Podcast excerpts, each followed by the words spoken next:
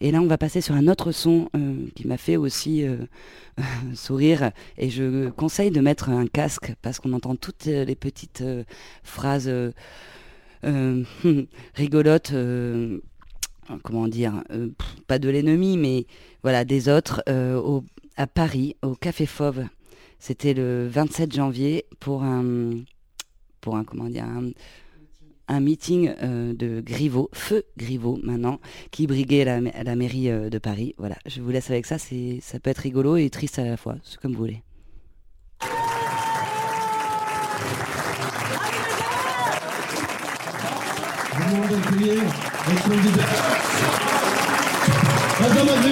Merci.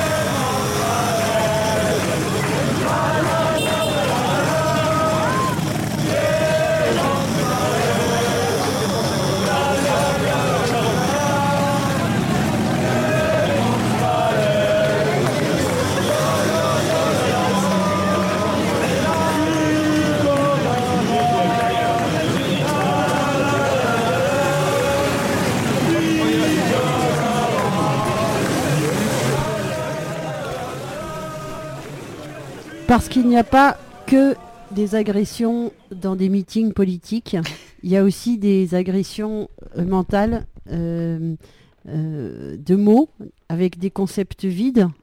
Ces agressions, on les subit tous les jours, même jusque dans nos trains. Pardon, ça s'appelle plus des trains, ça s'appelle des TGV. Ah non, ça s'appelle pas des TGV, ça s'appelle des Inouïs. Ce mot est tellement joli. Et euh, on a un coup de gueule que je vais vous lire de Nicolas Framont. Prendre le TGV Inouï, un voyage sémantique et sensoriel au cœur du macronisme. Mhm. Prendre le TGV, c'est s'exposer à une dose massive de conneries commerciales et marketing. Il y a bien sûr toutes ces petites innovations, concon, et en retard de deux ans sur les réseaux sociaux dont on imagine des cadres surpayés parler avec des étoiles dans les yeux, se racontant Euh, c'est ça la clé. On peut aussi profiter de ce no filter sur une vitre ou cette façon dégueulasse de renommer le TGV inouï. On ose à peine imaginer le montant du salaire annuel et la tronche de l'équipe de marketing minable qui ont pondu une merde pareille. Le oui, c'est positif. Bien sûr, bien sûr, sûr. C'est plus facile d'en faire un hashtag. Une petite recherche nous a permis, d'identifier une tronche parmi ceux qui ont transformé le TGV en ce qu'il est. Son petit nom? Mathias Vichera. Désormais lobbyiste en chef pour Danone, était le responsable de la communication de la SNCF au moment du grand chamboule-tout marketing. La presse l'adore, parce qu'il est aussi camarade de promo de l'ENA de Macron et qu'il serait passionné de rap. C'est lui qui a annoncé la création de Inouï comme une nouvelle gamme de TGV. Une nouvelle gamme de TGV. hein. Je- on a l'impression de parler de yaourt ou, ou de parfum. Et toute l'opération a coûté 2,5 milliards d'euros.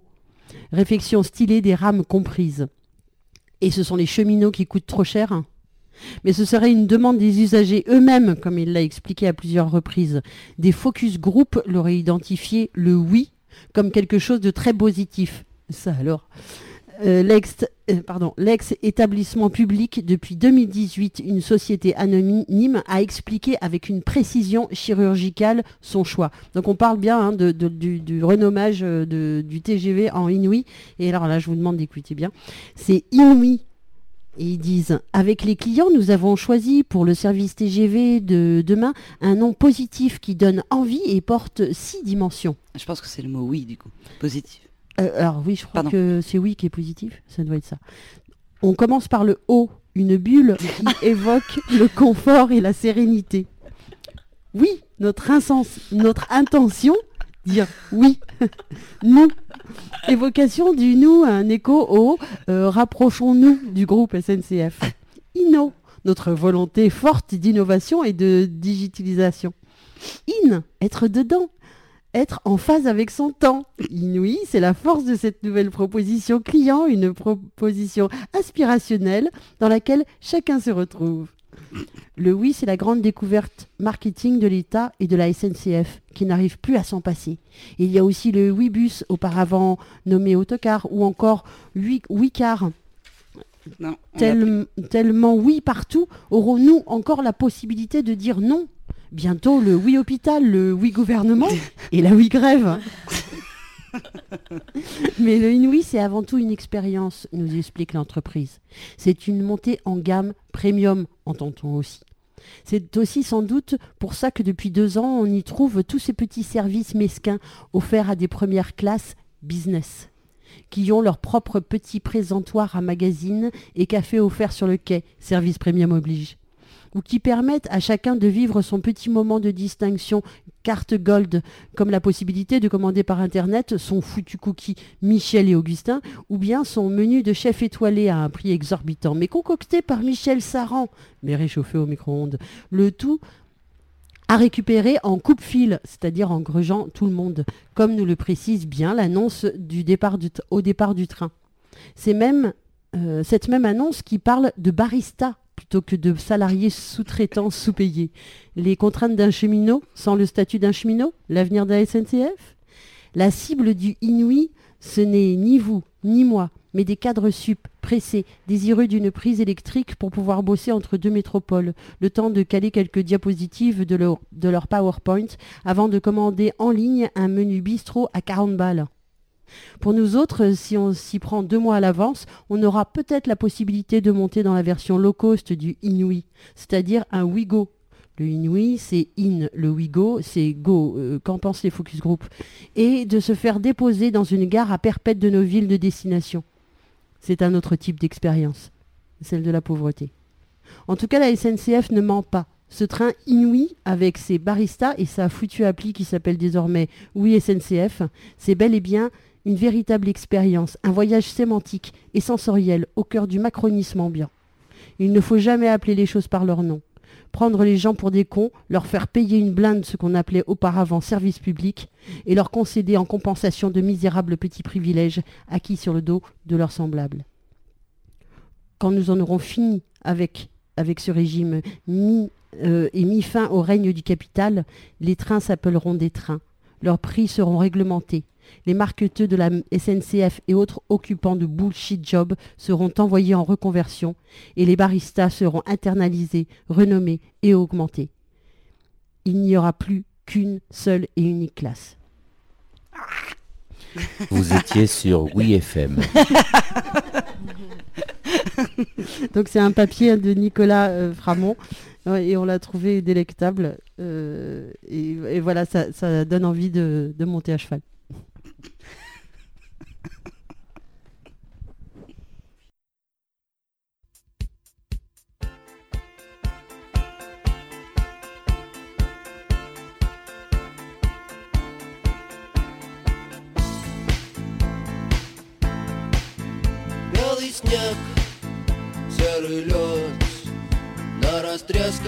Растрескавшейся земле Одеялом лоскутным на ней.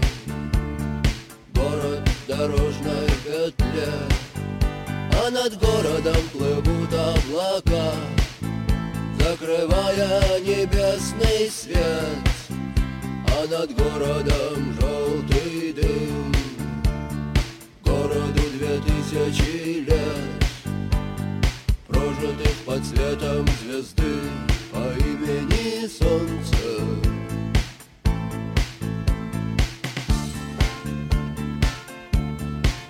И две тысячи лет война Война без особых причин.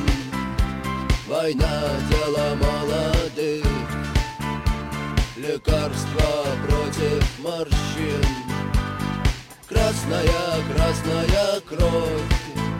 Через час уже просто земля. Через два на ней цветы и трава. Через три она снова жива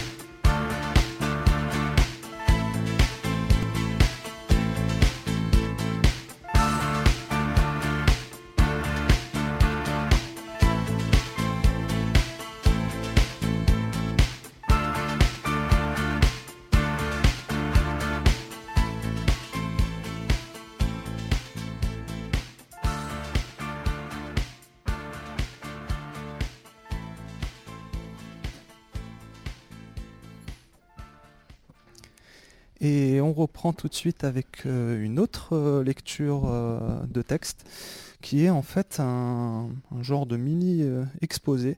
Alors sur un autre mot, ça fait un peu le lien, puisqu'il s'agit de parler d'un autre mot qui ne veut pas dire grand-chose, mais que pourtant on emploie assez souvent. Donc c'est un, c'est un texte sur le mot sociétal. Et je vous préviens, puisque ça va être un peu plus théorique, on va dire, que d'habitude. Euh, donc, euh, on va commencer tout de suite.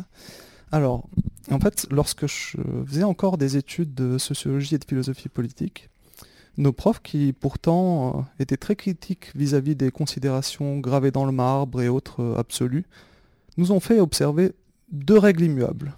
Un, on ne cite jamais, sous aucun prétexte, aucune circonstance, Bernard-Henri Lévy en philosophie. Et deux, on ne dit jamais d'un fait, d'un phénomène, d'un acte qu'il est sociétal. Sociétal, ça n'existe pas. C'est comme la pensée d'Alain Finkielkraut. Jusque-là, c'était facile à suivre comme principe, et pour longtemps, ben moi ça m'avait suffi. Et puis euh, les années ont passé, et sociétal, le mot, est revenu me hanter. D'abord dans les micros des éditorialistes, de BFM et autres CNews, avant de se euh, répandre plus largement sur des lèvres toujours plus nombreuses et diversifiées. Aujourd'hui, j'ai l'impression qu'on le rencontre même au fond des bouches de personnes militantes et politisées à gauche. Et ça, ça me chagrine beaucoup.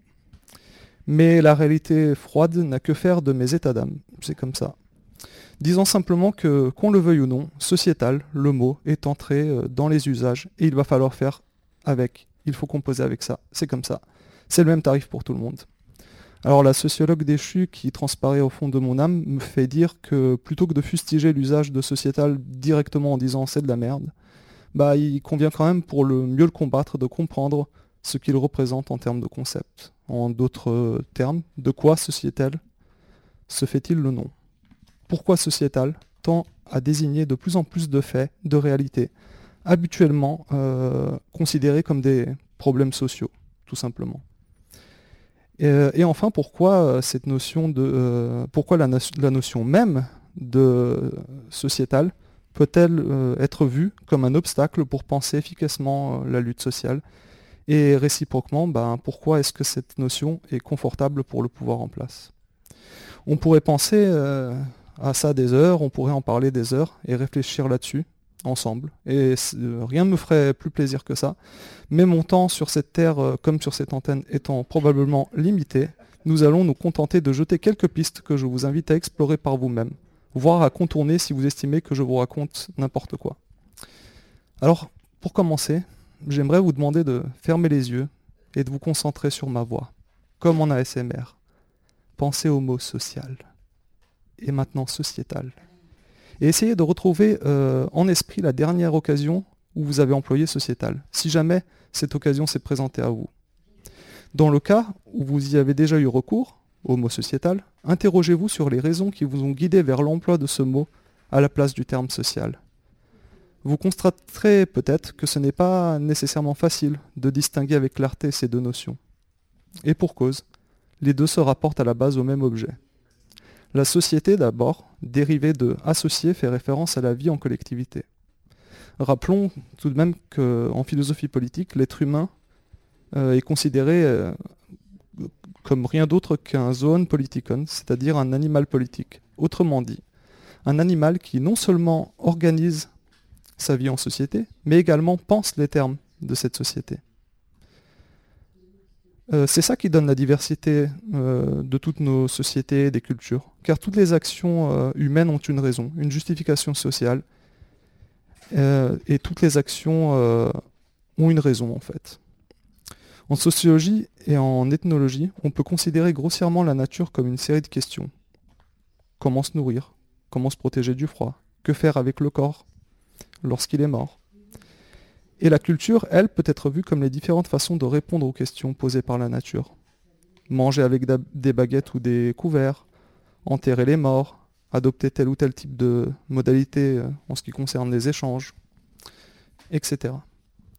On voit donc bien que le terme social possède une provenance étymologique claire qui lui donne un sens et qu'il est doté d'une histoire qui le lie aux sphères politiques et culturelles. Pour dire les choses plus simplement, tout problème, toute question, qu'elle soit politique, économique, culturelle, est de facto sociale. En revanche, sociétal n'est ni plus ni moins qu'un néologisme au contour vague et, au- et sans nuance, qui au final ne fait que déformer le sens de social.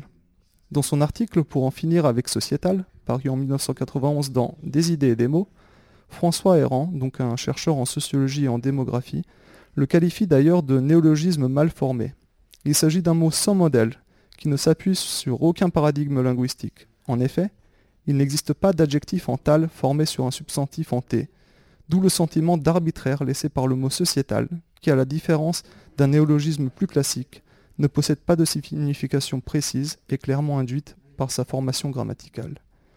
Si nous prenons l'exemple du terme incontournable par exemple, qui fut en son temps euh, un néologisme, on comprend d'emblée sa signification, puisqu'il est logiquement construit sur le plan des règles de la grammaire. Or, dans la formation de sociétal, rien ne nous indique sa signification a priori. On sait juste que sociétal a trait à la société, au social, mais on ne saurait vraiment dire en quoi. Et c'est là tout le problème. À plus forte raison lorsque ce terme, abondamment repris, est reforgé dans les médias mainstream, et qu'il commence à se populariser dans une période où par ailleurs d'autres notions beaucoup plus insolentes telles le capitalisme, la lutte des classes ou encore le socialisme reculent. En fait, le sociétal vampirise le social en le vidant de ses potentialités politiques. Théoriquement, les deux termes sont interchangeables, social étant également un anglicisme de social. Mais dans les faits, ils existent conjointement et ne sont rarement et ne sont que rarement superposés. Ainsi, pour alimenter le sociétal, de plus en plus de sujets qui étaient considérés sous l'aune des problèmes sociaux vont devenir, dans les médias et dans la bouche de certains représentants politiques, des questions sociétales. Cette opération va avoir un double effet néfaste. En premier lieu, on assiste à la réduction du social aux seules considérations économiques, puisque progressivement, tous les sujets liés aux mœurs de la société, aux rapports entretenus par les groupes sociaux entre eux, vont se retrouver déplacés vers le sociétal. Dès lors, il devient difficile d'envisager le progrès social autrement que par le prisme d'un nombre très réduit d'aspects. L'économie de marché, l'emploi, le chômage. Même la lutte sociale devient réductible à une lutte économique. On se bat pour changer de système économique ou bien pour obtenir le plein emploi, pour ne plus être au chômage.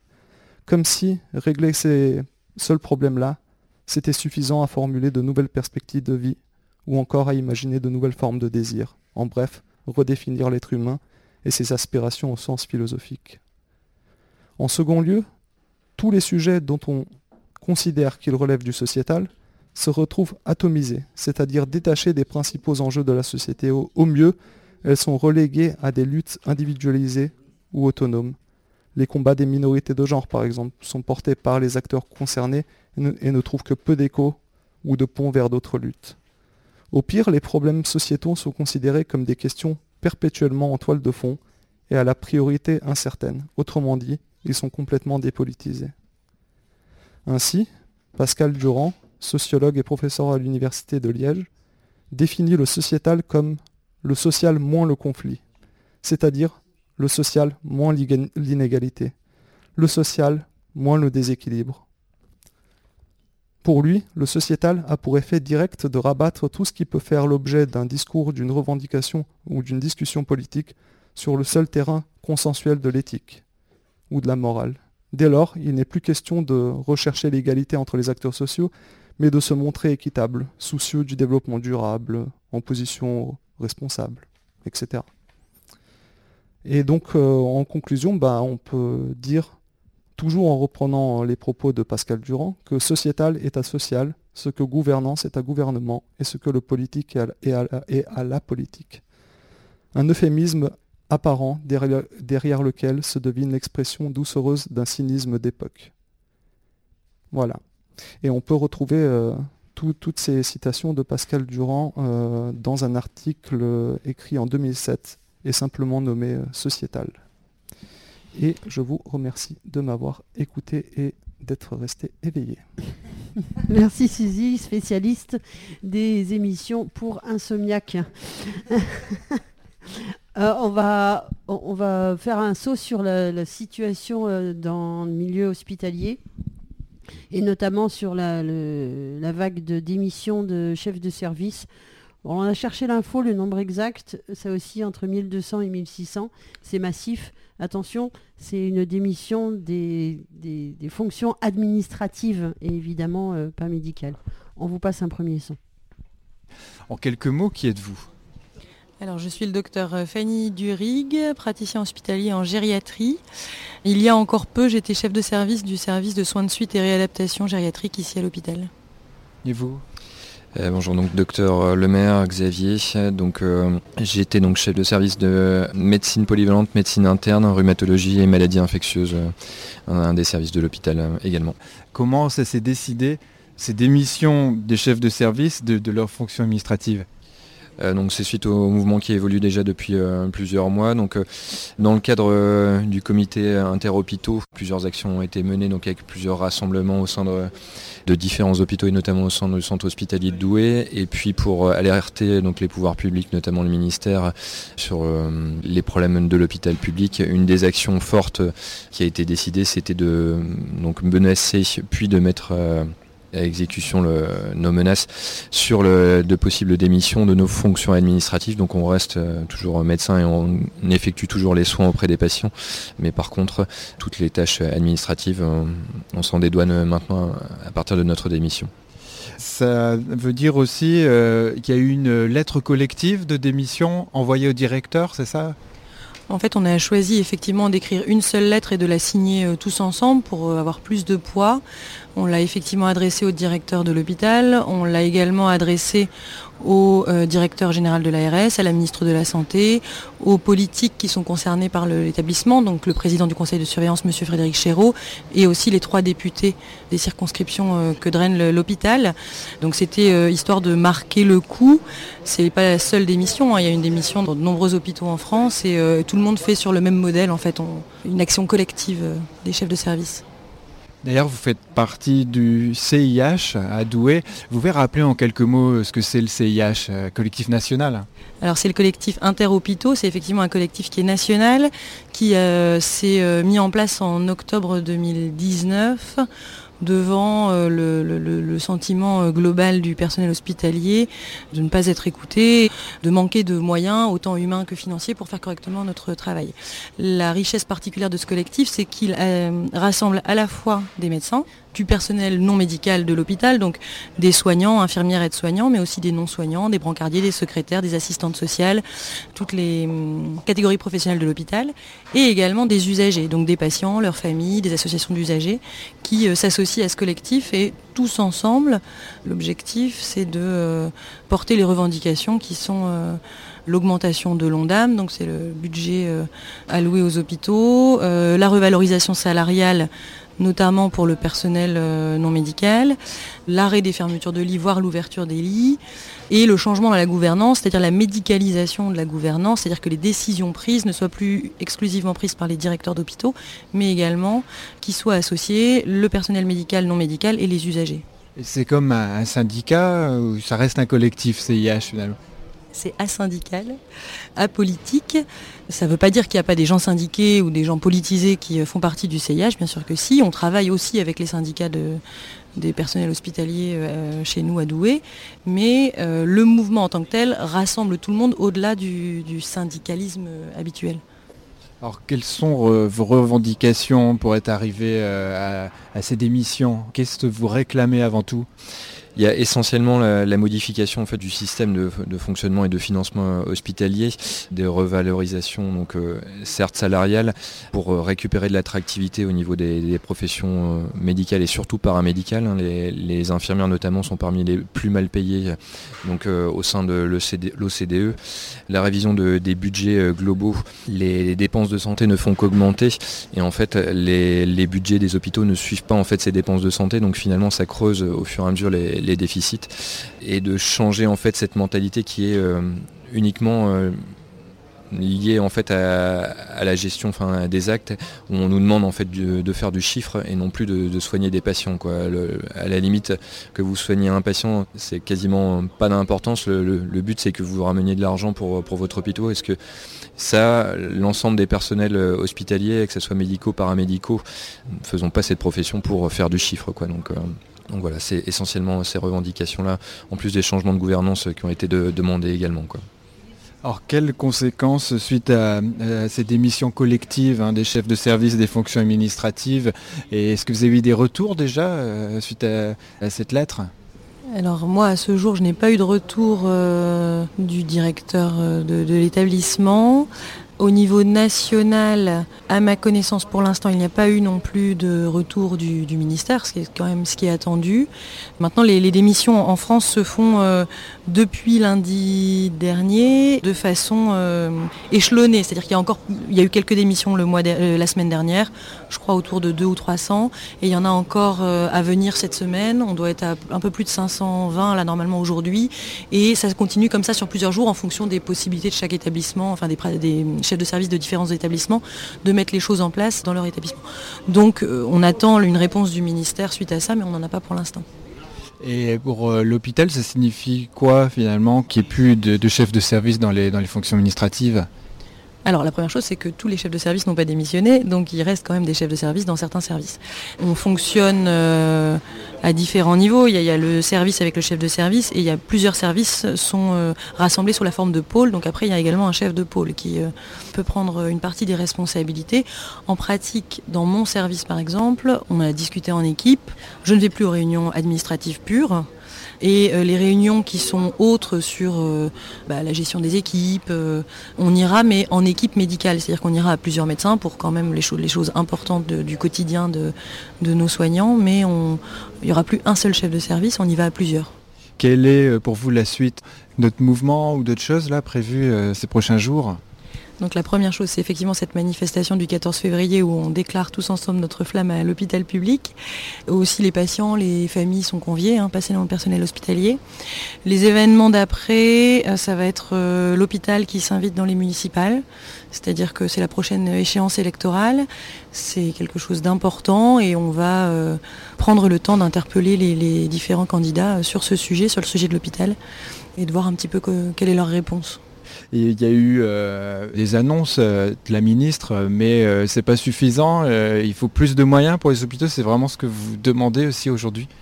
Il faut plus de moyens. Les, annonces du 20 novembre, il y avait plusieurs choses. Il y a eu une reprise partielle de la dette dont on ne sait pas le détail exactement, la façon dont ça va être mis en place.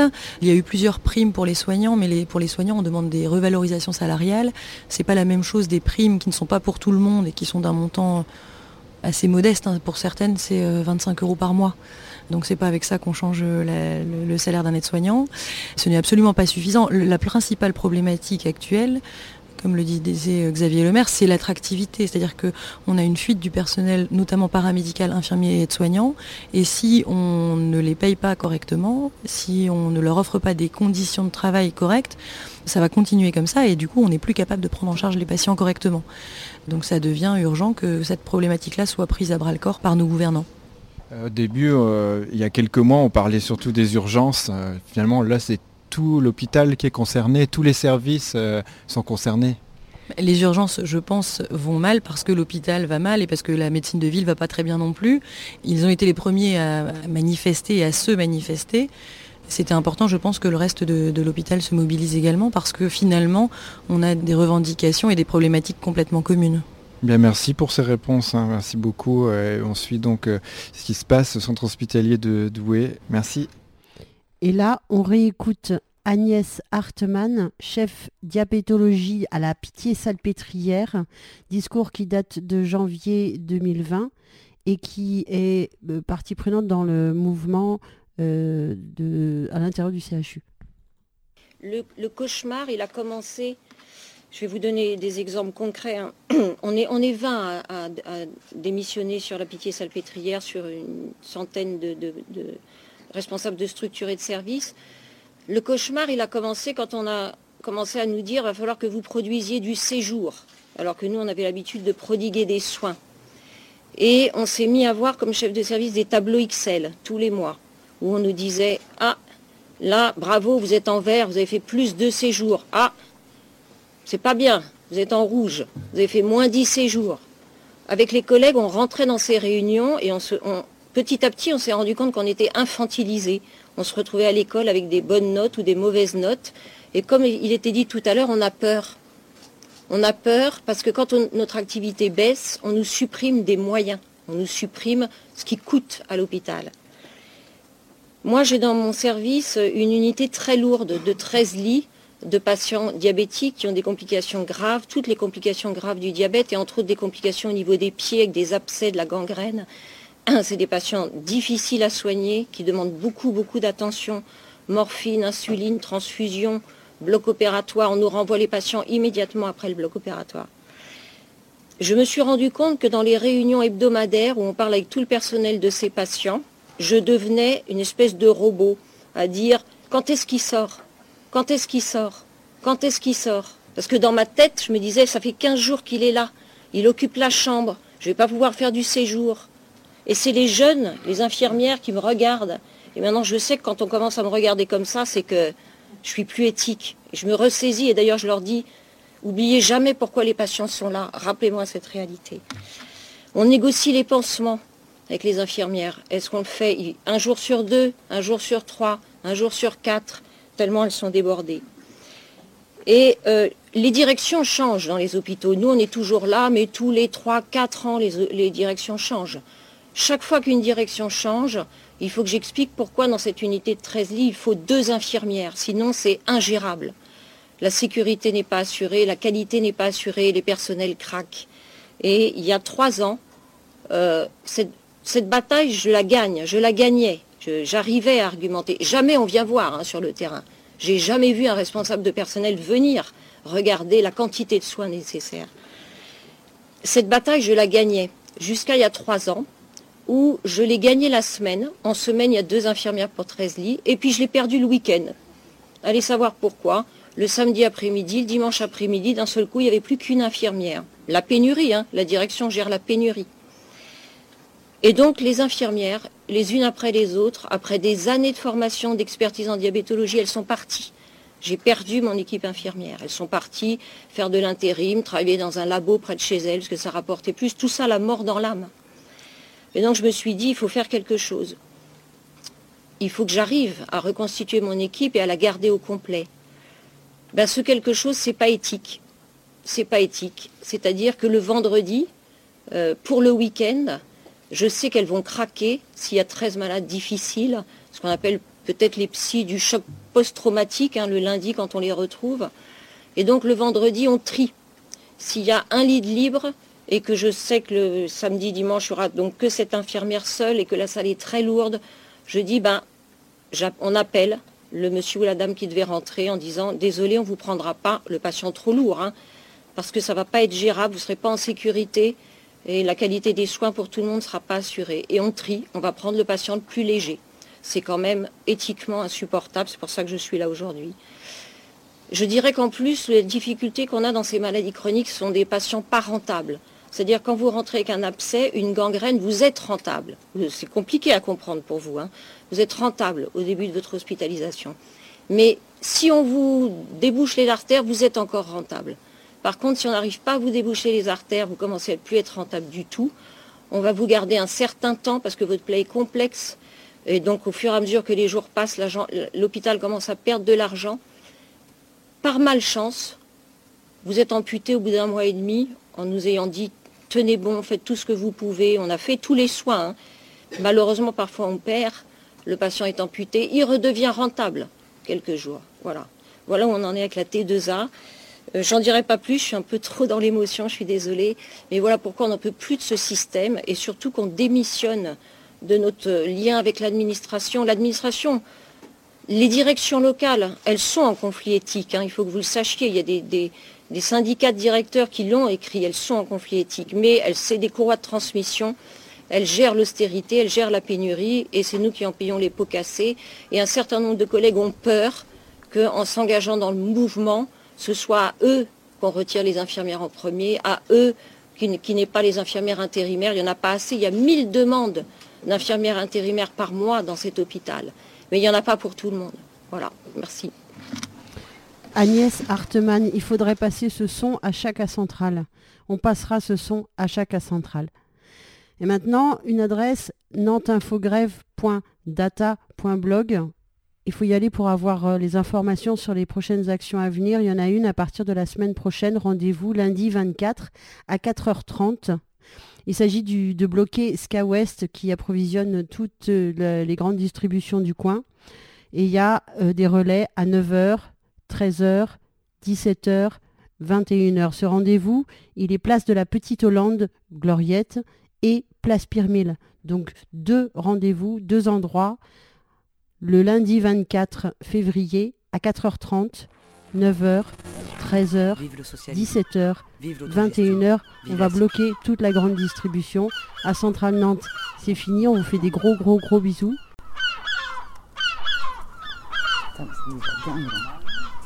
La centrale, c'est terminé pour aujourd'hui. Mais on revient bientôt. D'ici là, bonne grève à tous. Number nine, number nine, number nine, number nine, number nine, number nine.